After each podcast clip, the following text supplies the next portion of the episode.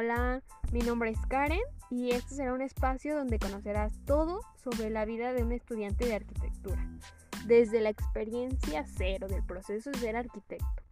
Un espacio para estudiar y escuchar lo que muchos viven durante su carrera, pero no lo dicen. Vamos a aprender y llevar un espacio relajante para esos días de estrés. Así que, planos a la obra. Esto es arquitectura desde cero.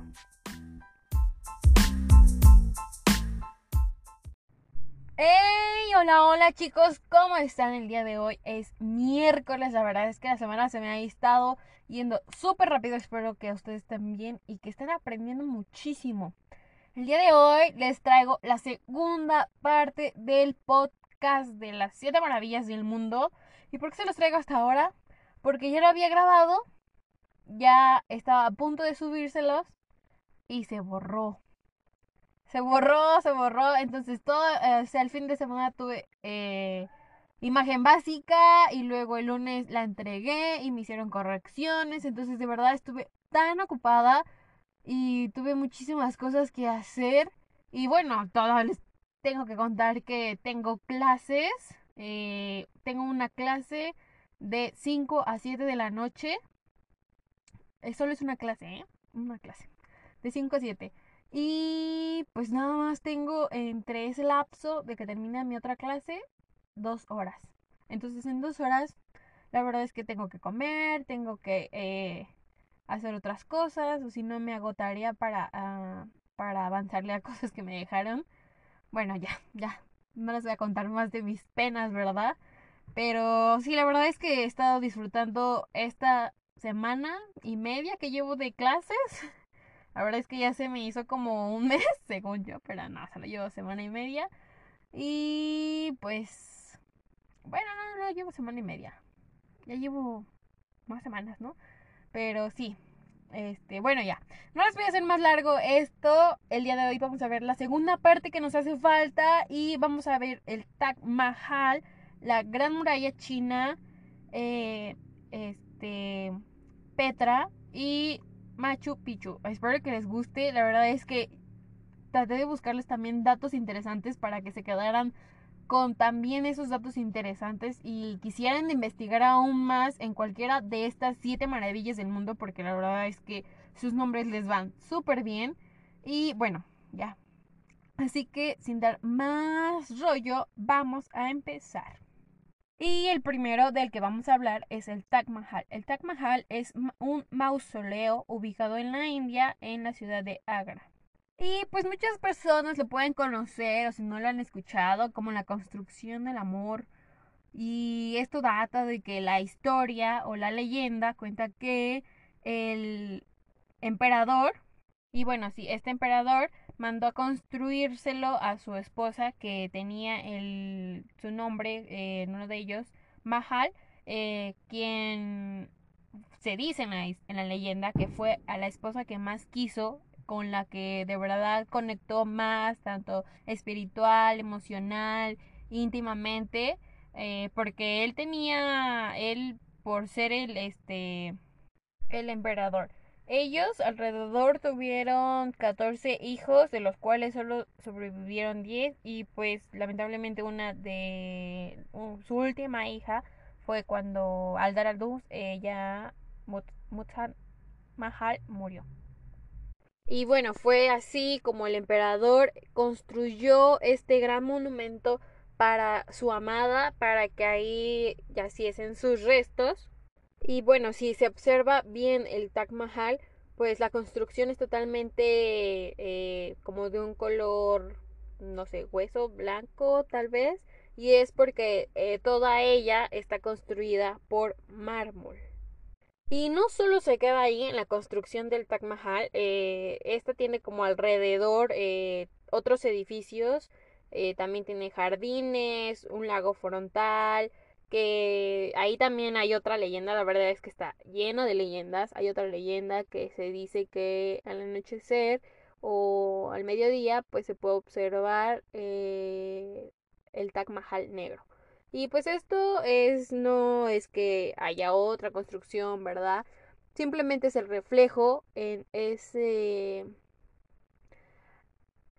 ese reflejo de agua que genera bien perfectamente pues el reflejo del Taj Mahal y eh, pues en el atardecer o creo que es en el atardecer en la, en la, la mañana pues va generando como ese efecto de que el Taj Mahal se vea algo oscuro. Por eso también se, esa es la otra leyenda que yo he escuchado que se dice. Y algunos de los elementos arquitectónicos que también abarca el Taj Mahal, pues eh, incluye dos mezquitas. Una de ellas no está en uso porque no está bien orientada hacia la Meca. Eh, tres puertas de estilo iraní, tres edificios del ladrillo rojo, una fuente central y cuatro cuerpos de agua organizados en una cruz. Que estos les digo, pues son los reflejos, ¿no? El cristal de... Mm, que generan estas reflexiones en el Taj Mahal. También es muy importante recalcar que el Taj Mahal se encuentra junto al lado ah, del río Yamuna, que es el río principal en Agra. En las esquinas del Taj Mahal hay cuatro pabellones en los cuales hay los dos mausoleos que se habían mencionado y estos mausoleos representan las primeras esposas que Shah Hanan ah, tuvo. Y bueno, ya después al norte se encuentra la gran puerta de la entrada de los jardines que simboliza el pasaje hacia el paraíso. Esta puerta tiene como nombre Darwana y Rausa. Perdón por mi mala pronunciación, ¿verdad? Y también aquí vamos a recalcar una de las cosas importantes es que la parte de los jardines, los céspedes que tiene el Taj Mahal son factores eh, sumamente importantes ya que representan la perfección. Estos jardines deberían o deben de estar totalmente perfectos y por lo cual los elementos eh, están bien orientados. Cada elemento que está propuesto en cada jardín está bien pensado y bien orientado y estos jardines tienen como nombre Chachar Bag. Eh, aquí también eh, están bien pensados esos cuatro eh, elementos de cuerpos de agua que pues son muy famosos, ¿no? Yo les había dicho por el reflejo que genera en el Taj Mahal. Y pues se los recomiendo porque pues desde estos años, o sea, desde la construcción del Taj Mahal y muchísimos años más atrás también se tenía ese aspecto de adornar con jardín, ¿no? El paisajismo. O, o sea, ha sido también uno de los factores y, eh, totalmente importantes porque complementa, hace complemento con el elemento. No solo es el elemento en sí, sino es un conjunto. Y es importante también tenerlo muy en consideración que si estos cuatro, cuatro cuerpos de agua no existieran o estos jardines tampoco existieran, pues solo, es, solo existiría un pedazo de Taj Mahal, ¿no? No, no estaría completa esa, esa perfección que se quería lograr. Y aquí viene otra leyenda. Mm, la verdad es que se me hicieron súper interesantes y pues, ¿por qué no decirlas, no? También se cuenta que, eh, pues, eh, las personas que la construyeron eh, les cortaron, les amputaron las, los brazos. El emperador hizo ese mandato que se los amputaran para que jamás se construyera una cosa tan monumental y tan majestuosa como el Taj Mahal, que era pues representaba, ¿no? El espíritu de, de esa amada que él tuvo, de esa, de esa esposa que, que él tuvo y que de verdad, pues, al parecer, al, hacerle un mausoleo de este tamaño, pues amó muchísimo. Y por último, también les quiero mencionar que aquí el Taj Mahal hace referencia al número 4 porque se menciona muchísimo y se habla muchísimo en el Corán. Y bueno, si se puede observar, pues el 4 se encuentra en todas partes. Hay cuatro ríos del paraíso, hay cuatro canales, cuatro áreas de césped y divididas en cuatro subbarreras, el mausoleo ah, con cuatro minaretes. Estos minaretes se pueden ver que son como estas torres que tiene a los lados el Taj Mahal. Y pues último, las cuatro cúpulas secundarias. Ah, y también se dice que en el jardín hay aproximadamente 400 plantas. Pues esto no, o sea, es un aproximado, la verdad es que no está calculado porque pues imagínense el tamaño de los jardines, ¿no? En el Taj Mahal. Estamos hablando de alrededor de unos 580 metros por 350, o sea, está enorme. Para ser exactos en la dimensión del terreno donde se ubica el Taj Mahal, pues estamos hablando de 176.900 metros cuadrados. Esto es una aproximación, ¿eh? O sea... Pero imagínense el, el tamaño, ¿no? Imagínense la monumentalidad que se encuentra ahí y esos jardines que lo completan y cómo se refleja, la verdad es que está impresionante. Y bueno, también porque se creó o se hizo con mármol, pues eh, una de las explicaciones es de que el mármol refleja, entonces él quería que brillara y pues sí, la verdad es que lo logra porque pues los rayos del sol iluminan ese ese material, ese mármol y pues también, o sea, todo lo genera con el material y el complemento que ya habíamos dicho que esos son los cuatro elementos, cuatro cuerpos de agua que pues hacen mejor la reflexión y pues con el material pues la termina de acabar, ¿no? Con esa idea que se tenía que todo él brillara, que todo él fuera espléndido. Y ya, ya, ya, les voy a dar las últimas información de, este, de esta construcción. El Taj Mahal tomó alrededor de 22 años en construirse de 1631 a 1653. Y los últimos cinco años se dedicaron específicamente a la construcción y a la reparación y al análisis de los jardines, el mausoleo y los edificios que se terminaron, o sea, al, pues sí, los elementos arquitectónicos que están a los lados de, del Taj Mahal. Y bueno, para los otros también elementos se ocupó ahí un material muy utilizado y que se da ahí es la arenisca roja también el Taj Mahal está construido con esta arenisca ah, roja, pero está como forrado o cubierto por el mármol, un mármol blanco. Y pues aquí también se refuerza esa idea que les decía, esa leyenda que se decía que existía un Taj Mahal negro y pues sí, la reflexión que hace este, este, esta arenisca roja con el la iluminación, el sol, los rayos solares y el mármol blanco pues genera esa, esa idea de tener un mármol negro. Y bueno, como otro dato interesante y final del Taj Mahal es que se utilizaron alrededor y pues fueron alrededor de 20.000 hombres los que pues llegaron al sitio para poder construirlo. Y pues también se utilizaron elefantes, alrededor de unos mil elefantes tal vez, para pues transportar todo el cargamento, todo ese mármol que se utilizó, toda esa arenisca roja y pues para generar los jardines. ¿Pueden creerlo? Imagínense cuántas personas se implementaron para, para construir el Taj Mahal. Y bueno, llegamos a con la Gran Muralla China. La verdad es que también está me gustó muchísimo investigar sobre ella y pues, ¿qué más decir? que es una de las construcciones de la antigüedad con mayor extensión en la arquitectura, creo que es la más extensa del mundo en la arquitectura. Y pues sí, o sea, la verdad es que hablar de la Gran Muralla China es muy impresionante.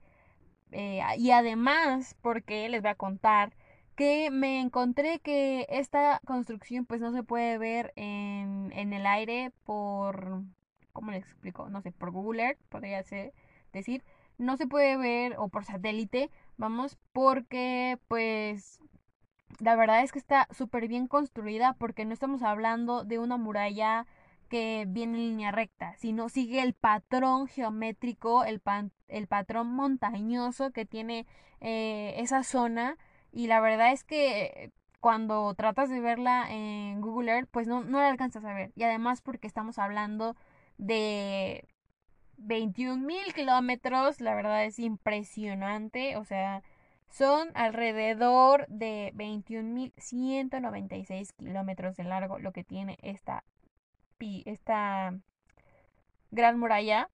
Entonces sí, chicos, traten y eh, yo me quedé con esa duda y pues fui rápido a Google y traté de buscarla y pues sí, tiene mucha razón. no se puede ver a lo lejos, o sea, sí, pues le vas haciendo zoom y la alcanzas a ver, alcanzas a ver fracciones, ¿no? Cachos de cómo va, pero la verdad es que es súper impresionante cómo la arquitectura eh, en, se, se mete con el elemento, o sea, no hace uno, sino hace el conjunto. Y bueno, vamos a hablar un poquito de su historia. La historia de la Gran Muralla, pues es eso, era que eh, por la dinastía Qing uh, y por varias dinastías más, la verdad es que pues fue y se trata de una barrera defensiva, o sea, con ese, con ese pensamiento se generó para hacer una barrera defensiva y que los foráneos eh, tuvieran pavor al pasar a esa dinastía, al ver lo, la, la, la dimensión ¿no? de la construcción, al ver que todo un pueblo estaba rodeado y que estaba totalmente protegido porque pues a cada cierta distancia se construía una una fuerte que pues protegía a, la, a las personas que cuidaban eh, las, la, la, muralla, vamos. Y pues sí, la construcción data desde el siglo 5 a.C. al siglo XVI. Hasta la fecha se dice eh, que todavía está el 80% en buen estado, y eso estamos hablando de buen estado, a que sí, todavía tiene hay sus fallas de por el clima, por el paso del clima, por el paso de los años y pues por eh, por las, las visitantes y demás, pues sí todavía tiene ahí sus restauraciones, ¿no? Pero se dice que todavía está el 80%, que el 30% de esta muralla pues ha desaparecido con el, el paso de los años y pues no es de notarse, ¿no? O sea, nosotros ahorita estamos hablando de que le damos de vida a una construcción alrededor de 50 años. Eso pues por mínimo, ¿no? Pero pues imagínense esta pirámide, esta pirámide, este, esta muralla que viene desde el siglo XVI hasta ahorita.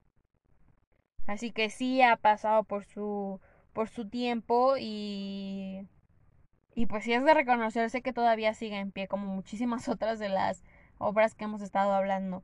Y también, o sea, los materiales que se implementaban, pues no solo era piedra, ¿no? También se implementaron troncos de árboles para, para generar estos muros que llegan a medir hasta 12 metros de altura en, en, algunos, en algunas partes. Eh, lo mínimo pues son 7 metros de altura. Pero pues sí, abarca desde 7, 8, 10 hasta 12 los metros de altura. Y la longitud de, de esta, lo ancho donde se puede pasar eh, en cada, para cada elemento arquitectónico es alrededor de 7 metros de ancho o incluso 5 metros. Igual a encontrar unas imágenes donde se muestra más o menos detallado cómo se ve eh, y cómo pasa eh, la muralla china, pues ahí se los voy a poner en Instagram, estén atentos. Y pues nada, para que lo puedan observar, porque la verdad es que sí es un gran tramo. Y pues imagínense, se tardaron entre 200 años en terminarla. Así que no, no fue nada más de que una dinastía se hizo cargo en construirla o que se hizo o se construyó en un janol, pues no. Sí tardó sus añitos, ¿verdad? Eh, y pues hubo muchísimas personas que pasaron en la construcción y que lamentablemente murieron al tratar de construir esta muralla china.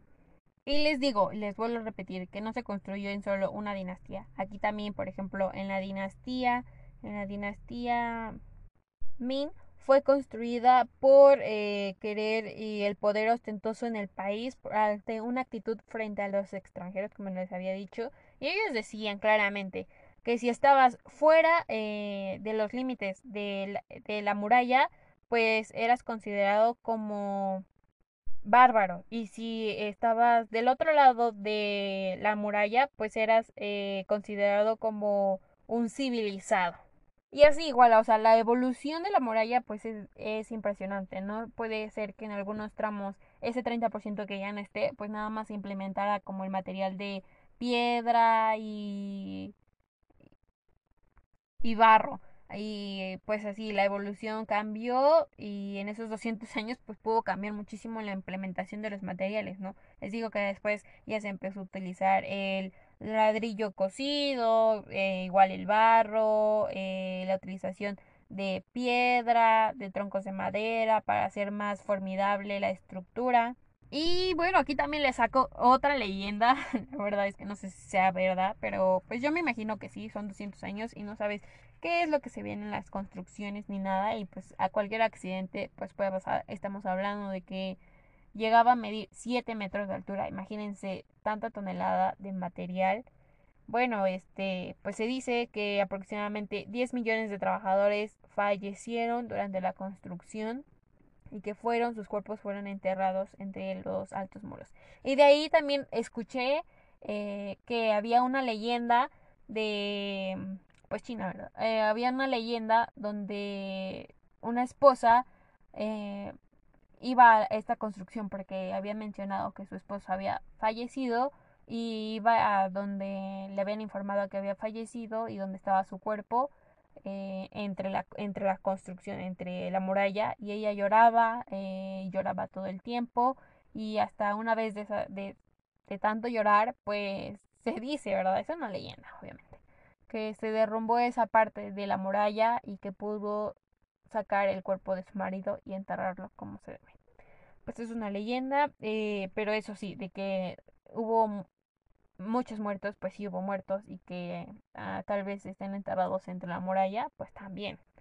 Entonces, pues ahí es por pensarlo, y actualmente, pues sí, se puede ver ese deterioro en algunas de las, eh, pues, barandales o caminos de la muralla. Y sí, viene por el tiempo, el, cambio, el cambio climático, los, los procesos de urbanización, pues también el vandalismo y, y la falta de mantenimiento, ¿no? Estamos hablando de 21 mil kilómetros. La verdad es que para darle mantenimiento pues se requiere una, muchísimas personas, ¿no? Para darle el buen mantenimiento y adaptar a todas esas personas a saber cómo darle el mantenimiento. Y otra, pues también dinero, ¿no? Eh, entonces les digo que de verdad restaurar es muchas veces muy caro y pues lleva muchísimo tiempo y también este muchas veces la restauración pues no les, no es la adecuada porque o ya no se tienen los mismos materiales ya se implementan otras técnicas eh, en sistemas constructivos que puede variar eh, la construcción del pasado y pues cambia ya cambia la esencia de lo que se tenía y ahora es algo nuevo no entonces aquí se tiene como una cifra de que dice que aproximadamente 60 kilómetros se pierden eh, por todo esto, por todos estos cambios, se pierden aproximadamente esos 60 kilómetros de la muralla china en tan solo 20 años, imagínense, o sea. Eh, entonces en otros 20 años ya no tendremos eh, esos 21.193 kilómetros que eran, ya van a ser menos y luego en 40 años más, pues van a ser eh, 120 kilómetros menos. La verdad es que, pues yo creo que se necesita más personas que quieran restaurar de forma correcta, ¿no? Y pues para restaurar eh, se necesita también una, pues el querer tener todavía esa esencia del pasado, esa historia. Y bueno, ya por último, en 1987 se consideró como un patrimonio de la humanidad en la UNESCO. Y pues ya, o sea, en el 2007, ya les había comentado, si no, les vuelvo a recordar que en el 2007 pues fue cuando se proclamaron estas siete maravillas del mundo y pues sí, fue eh, la muralla china de la que estamos hablando, una de ellas.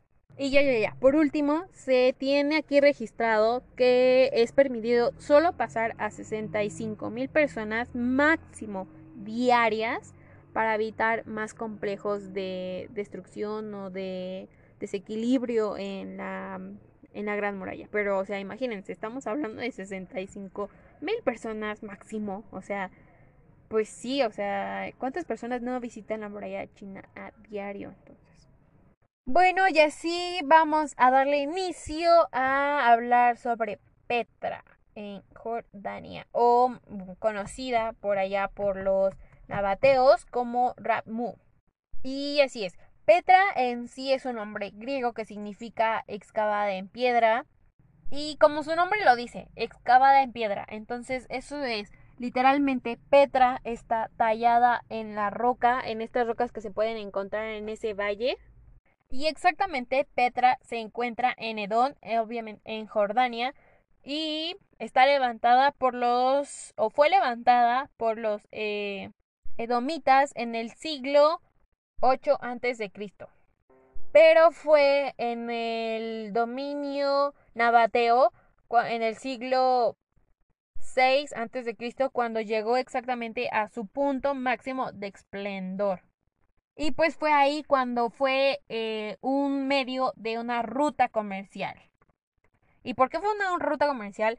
Pues porque al encontrarse en este, este, en esta región montañosa, pues era muy, muy segura, vamos. Era un camino seguro eh, y, y pues también porque ahí se encontraba unos, unas venas de río o que facilitaba a los comerciales esa ruta y pues mucha, y pues los, los mantenía eh, hidratados todo el tiempo. O sea, al estar en esa ruta, pues también estaba bien ubicada porque eh, daba a cuatro puntos comerciales muy importantes eh, en Jordania. entonces también fue por eso que se creó y pues también fue el punto máximo de una ruta comercial. Y aquí otra vez vamos por los porcentajes. El 80% de la ciudad sigue oculto. Solo estamos viendo el 30 o solo se ve el 30% y no, o sea, muchas veces nos quedamos con la imagen de Jordania, eh, esta ciudad tallada en esta, pues en estas piedras, a los costados de esta piedra, pero pues también eh, se encuentran otras construcciones como un un teatro y muchas otras eh, elementos eh, eh, arquitectónicos o igual este monumentos y figurines tallados igual en la misma pues en la misma roca siguiendo el mismo sistema constructivo de que Petra y pues al escuchar esto no sé si a ustedes también se les vino a la mente al escuchar esto de que Petra fue no excavada sino esculpida perdón en la roca esculpida en la roca, eh, pues se me viene igual al método eh, de sistema constructivo de Egipto. La verdad es que pues igual ellos tallaban em, las, las figurines, ¿no? Los monumentos de las figuras de sus dioses, igual aquí, o sea, pero pues se me hace tan impresionante, ¿no? Estamos hablando de de una altura monumental. Si pueden ver, de verdad, eh, me gustaría muchísimo que mientras estén escuchando estos podcasts, pues se vayan a Google y o a donde quieran buscarlo, Pinterest, no sé, eh, o YouTube incluso también, eh, ver imágenes de, de todo lo que estamos hablando y la verdad es que la escala humana es totalmente impresionante.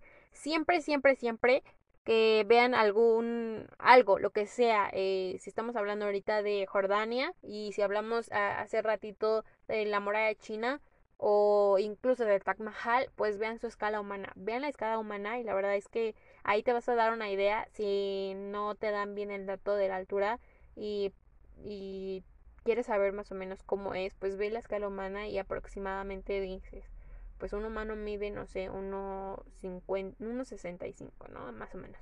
Entonces, ve el tamaño de la pues el elemento arquitectónico que tiene detrás. La verdad es que es totalmente impresionante y y Dios, o sea, se ven como pequeños pequeñas hormiguitas ahí andando. Y pues también este eh, Jordania se agrega a la lista de patrimonio de la humanidad en el año de 1985. Todos, todos, todos los que hemos hablado son y forman parte de la lista de los patrimonios de la humanidad. Y en esta ciudad llegaron a, vivir aproximadamente 30 millones de personas. O sea, la verdad es que sí me lo puedo creer porque solo nos dice que se ve o que estamos viendo solamente el 30% de la ciudad. Que el 80% todavía sigue desaparecido y que no se sabe eh, cómo está construido, ¿no? Y otra de las curiosidades importantes de Petra es que fue fundada principalmente como ciudad funeraria. Se cree que los nabateos eh, fundaron esta ciudad como una ciudad funeraria, pues ellos la bautizaron como la ciudad para el día de mañana. Y esto se cree porque muchos de los edificios que se encontraron, que están, son edificios excavados en piedra, pues la mayoría son tumbas, ¿no? Son tumbas del año 3 antes de Cristo y pues varían en diferentes tamaños y diseños dependiendo y pues también la ornamentación es eh, acuerdo a la función y posición social de la persona fallecida. Y aquí les voy a dar un poquito más de detalle porque se creía que esta ciudad era y se convirtió en una ciudad comercial, pues eh, era una ciudad bien ubicada con, no cuatro, perdón, eran siete rutas comerciales entre el oriente y occidente, entre Arabia y el Mediterráneo. Y fue así como Jordania, al encontrarse en altas montañas rocosas, pues se convirtió en un gran flujo de, de comerciantes y fue como sus habitantes empezaron a construir redes de canales eh, de agua potable para pues hacer muchísimo más factible el, el viaje de, de los comerciantes, ¿no? Y también les había mencionado al principio que cuenta con un teatro. Igual este teatro y todo lo que les voy a mencionar o todo lo que vayan a ver en Jordania, pues está tallado en piedra. Y, y aquí lo más impresionante es cómo sus gradas están talladas entre la falda de las montañas. Y se calcula que aproximadamente se juntaban eh, 5.000 espectadores. O sea, sí es de gran tamaño, de verdad, o sea, Solo al ver como la entrada de Jordania te das una ideita de pues todo lo que les gustaba hacer, ¿no? Todo monumental. Entonces sí, es, eso es lo sorprendente, cómo utilizaron también ese desfase de la montaña para poder crear en sus faldas pues la, los asientos para los espectadores. También algo muy importante es que lo existían muchísimos dioses nabateos y por ello también se creó un altar de los sacrificios que se encuentra en la cima de una montaña y esta está conformada por dos obeliscos de 6 metros de altura, por un altar circular y un, y un tridinio, donde se cree que ahí se practicaban estos sacrificios de los dioses eh, y bueno, estos sacrificios a los dioses para compartir su cena. Y pues sí, era eso, de que eh, pues en la religión batea eran politeístas, así que adoraban muchísimos dioses, algunos eran propios y otros eran eh, greco-romanos como el dios Tique y el dios Dioniso. Y por último, para terminar aquí, es que también se tiene o se tuvo aquí un estudio para saber en dónde se iba a colocar Petra. No solo se colocó ahí porque pues ahí está bien, ahí es donde se expande más la eh, entre montañas para que se pueda observar mejor. No, no, no. Tuvo ahí un análisis porque en una de la en un tiempo eh, el movimiento del sol hace que pues todo esto de los equinoccios y el solsticio y, y los astros todo, todo todo eso hace que el estudio sea aún más minucioso ¿Por qué lo digo? Porque eh, en alguna de estas fechas, eh, en el solsticio del invierno, la luz del sol entra directamente por la puerta, eh, esta puerta enorme de, de Petra, e ilumina el, directamente el altar, el altar mayor, el, el modato. Y pues también se cuenta que la tumba de Urna cuenta también con este fenómeno y pues hace también el sol eh, que se alinee a su tumba durante igual los, los solsticios del sol. Así que pues Pedro también está llena de, de curiosidades, de formas de pensar y pues yo creo que eso era en, toda, en todas las civilizaciones. Igual nos vamos a Chichen y, y nos damos cuenta que también ahí se tenía un gran conocimiento eh, pues por, lo, por la luz, ¿no? Por los rayos solares. Entonces, igual en Chichen Itza, pues sí, también se ve ese análisis solar.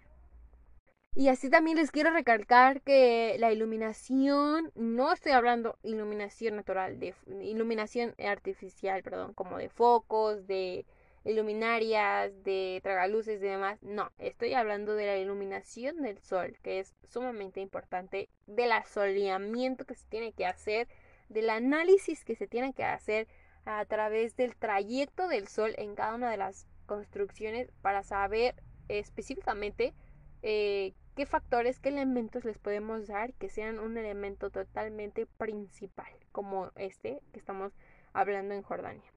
Y bueno, por último vamos a hablar de Machu Picchu. Esta es la ciudad más antigua inca, es uno de los tesoros más preciados en Perú. Y bueno, fue una de las residencias de, del inca del Tahuantinsuyo y Pachacutec. El nombre de Machu Picchu significa montaña vieja, su, ese es su significado. Y bueno, hace una ilusión también a su nombre como a la misma construcción que se ubica ahí, que está a unos 2.453 metros sobre el nivel del mar. Entonces, así es, si vas a Machu Picchu y te pega ahí un mareo y, y eso es por la altura, o sea, porque se encuentra a gran altura sobre el el nivel del mar.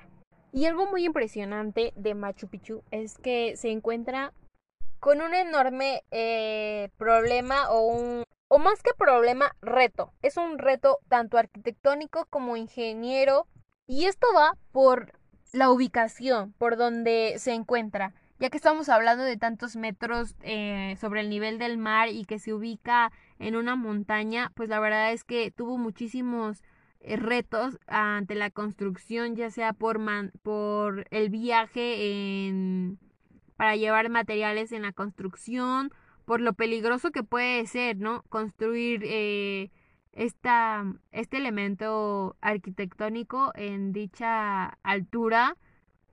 Y pues a parámetros de que a los lados, a los costados, pues no encuentras nada más que una gran caída. Entonces sí fue un gran reto arquitectónico. Y también porque en medio se encuentran eh, las dos fallas sísmicas muy importantes. Y pues al ser un lugar con gran altura, pues también se encuentra con mm, una posibilidad y una gran cantidad de alta pluviosidad. Y pues por, es por ende que al tener esta pluviosidad pues genere desfases o derrumbes constantes en la construcción. Entonces, ¿por qué al tener y al presenciar tantos retos constructivos, se quisieron este formar ahí esta construcción. Ese a mí es como que ese gran signo de interrogación que yo tenía. Decía, entonces, ¿por qué tantos retos constructivos, tantos parámetros que decían, no, aquí no hay que construir porque está la publicidad, ¿no? Está la gran altura, ¿no? Está el transporte, que se tardarían cinco días en llevar materiales. Entonces, pues sí, hay muchísimos factores.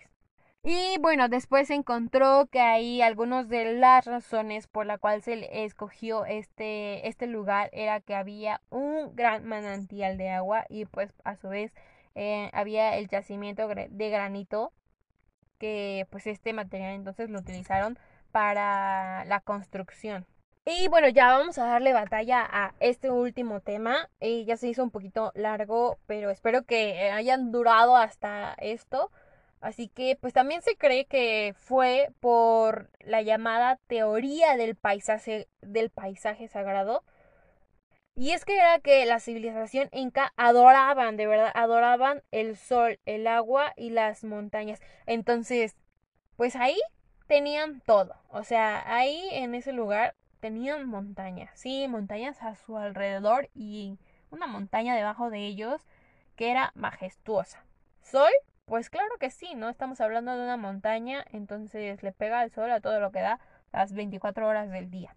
Y agua, pues había un punto importante ya que era ahí un yacimiento y pues crecía este manantial ahí. Algo que llamó muchísimo mi atención fue también cómo se construyó este llamado o lo que ellos llamaban las terrazas. Si se puede observar, son como escalonamientos, se podría decir, pero unos escalonamientos también supremos, eran eh, grandes.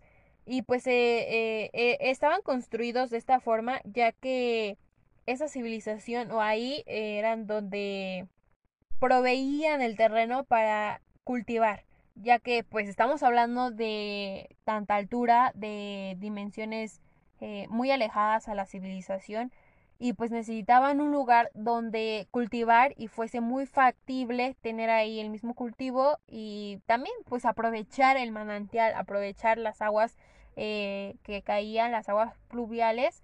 Entonces se crearon estas terrazas que conformaban eh, los, los cultivos. Y bueno, también lo crearon, o sea, como que tuvo dos razones de hacer. Una lo crearon para esto, para proveer, y otra para eh, la seguridad ya que se trataba de una montaña que estaba a tantos metros. Voy a seguir con lo mismo porque es muy impresionante cómo es que se atrevieron a crearlo. Eh, y hablamos de esto, de que pues al ser una montaña pues existen desbordamientos. Y si estamos hablando de muchos metros, estamos hablando de que es una zona no protegida, o sea, no está protegida por nada. Eh, hay montañas a todos los, los lados eh, y entonces pues la pluvialidad, eh, los aires, los, el solamiento, lo que fuese, pues también provocaría derrumbes. Entonces lo crearon también de esta, de esta forma y de esta manera para que tuviera este una ingeniería que la, la energía que, que provee esta montaña pues se adjuntara y no provocara desbordamientos.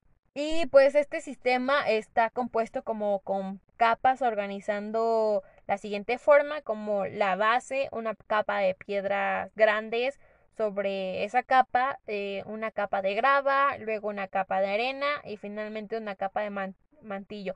Y les vuelvo a repetir, o sea, esto era como también controlar ese desbordamiento y a la vez ser eh, proveer de, de, agricultura. Y pues esto permitía que la absorción del agua pluvial eh, pues absorbiera en el suelo y fuera como un drenaje también para ah, una controlar eh, la pluvialidad y otra la agricultura y otra pues que mantener agua no mantener esa agua pluvial como drenajearla o bueno drenajearla para drenarla.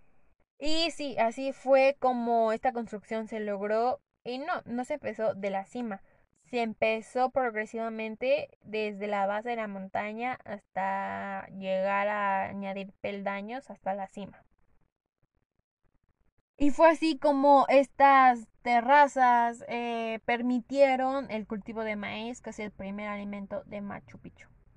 Y como les digo, pues es una montaña que está a factor de cualquier pluvialidad y era lo más importante, eran los tres elementos que ya habíamos mencionado y recuérdenlos bien, agua, montaña y sol, que son como lo, a lo que ve a lo que veneraban ahí los incas. Eh, entonces, pues hablamos de la pluvialidad y pues ellos generaron ahí mismo un sistema de canalizadores un sistema de canalizador de agua y de drenaje. O sea, aparte de las terrazas que ya habíamos comentado, que pues estas servían para, para mantener ahí el agua como una como, sí, mantener ahí el agua para pues el cultivo.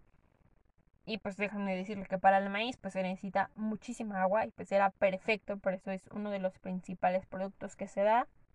Entonces los ingenieros y arquitectos crearon un sistema de fuentes canalizadoras de aguas pluviales para que pues la civilización tuviera, también tuviera agua y no tuviera esa, esa necesidad de ir hasta la ciudad o hasta el conjunto de, de, de ciudades que se encontraba por muy debajo de ahí, eh, llegar y tener todo ahí mismo. Y pues aquí la primer fuente fue ubicada específicamente en la casa del emperador para garantizar la pureza. Y entonces vamos a hablar un poquito del emperador inca que era Pachacutec o Pachacutec, ahí me dicen cómo se pronuncia, ¿verdad? Eh, que quiere decir su nombre, aquel que rehace el mundo. Y bueno, fue el que creó y el que pidió ordenar eh, esta ingeniería, esta arquitectura. Y bueno, también ahí en Machu Picchu pues se encuentran aproximadamente 200 estructuras arquitectónicas. La verdad es que no hay ninguna ninguna escultura, no hay esculturas, solo estructuras arquitectónicas.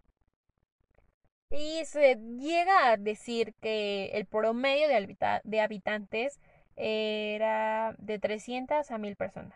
Y pues aquí eh, dicen, o bueno, no dicen, sino que descartan la idea de que fuese una ciudad eh, militar o algún un uso para un uso militar pues en la misma ciudad inca eh, yo creo que era más para veneración o sea eh, estamos hablando de que esos tres factores lo encontraron en un lugar y pues no creo que lo utilizaran para algo como para algo militar no para resguardar em, civiles o algo así yo creo que más era como adoración entonces pues sí, yo me imagino ahí totalmente la vista impresionante. Eh, pudieron eh, crear en una montaña a estos metros de sobre el nivel del mar eh, factores muy importantes. Ahí ya tuvieron agua, tuvieron comida, tuvieron albergues, ¿no? O sea, ¿dónde, dónde vivir. Entonces, la verdad es que se me hace un trabajo muy arduo y muy, muy grato, vamos a la vista. Y yo creo que es más eh, una función de, de adoración, de adoración a esos tres factores que los incas tenían y que ahí mismo lo encontraron y que por, por el hecho de que tuviera muchísimos eh, muchísimos factores del por qué no construir pues se quedaron por el que sí construir y por los factores que les traería y la verdad es que está bien estructurada, está bien pensada y, y pues nada, yo creo que yo creo que sí, fue más para adoración.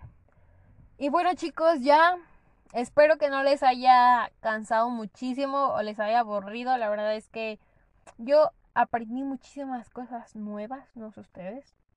Y espero que también hayan aprendido muchas cosas y que no haya nada más servido ahí mi voz de, de parlanchina, ¿verdad? Que les haya gustado muchísimo estos, eh, estos cachitos de historia del mundo porque pues la verdad es que les digo que cada una de estas construcciones se hubo o se necesitaría un podcast para cada una.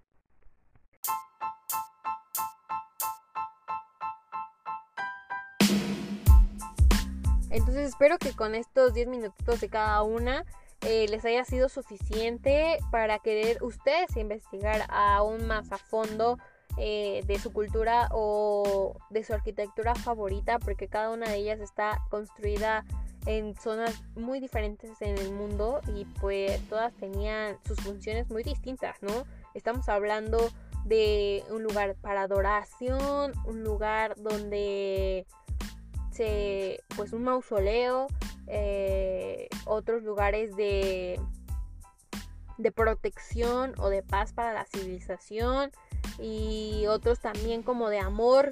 Estamos hablando de la estatua de Sao Pablo que ya les había dicho, ¿no? Y si escucharon el podcast pasado, pues se creó con los brazos abiertos para demostrar el amor que podía ofrecer. Entonces estamos hablando de religión, de pensamientos, de creencias, de, de todo.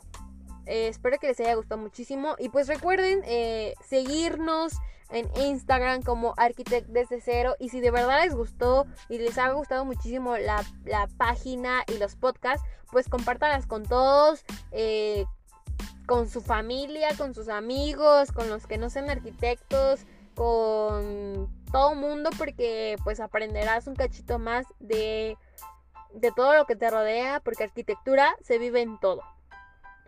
Y pues nada, eh, me despido. Muchísimas gracias por escuchar este podcast. Nos vemos y nos escuchamos el viernes. La verdad es que estoy súper emocionada también porque ya les tengo aquí el proyectito que les estaba diciendo. Y yo creo que sí, se los voy a... Se los voy a presentar el viernes. Entonces espero, espero que todos estén ahí al tanto de lo que lo nuevo que se viene. Ya tengo varias eh, ideas para, gener para generarles a ustedes y tener muchísima más información. Espero que les guste lo que se viene. A mí me llena muchísimo de ilusión y bueno, ya, ya no los voy a catarrar más.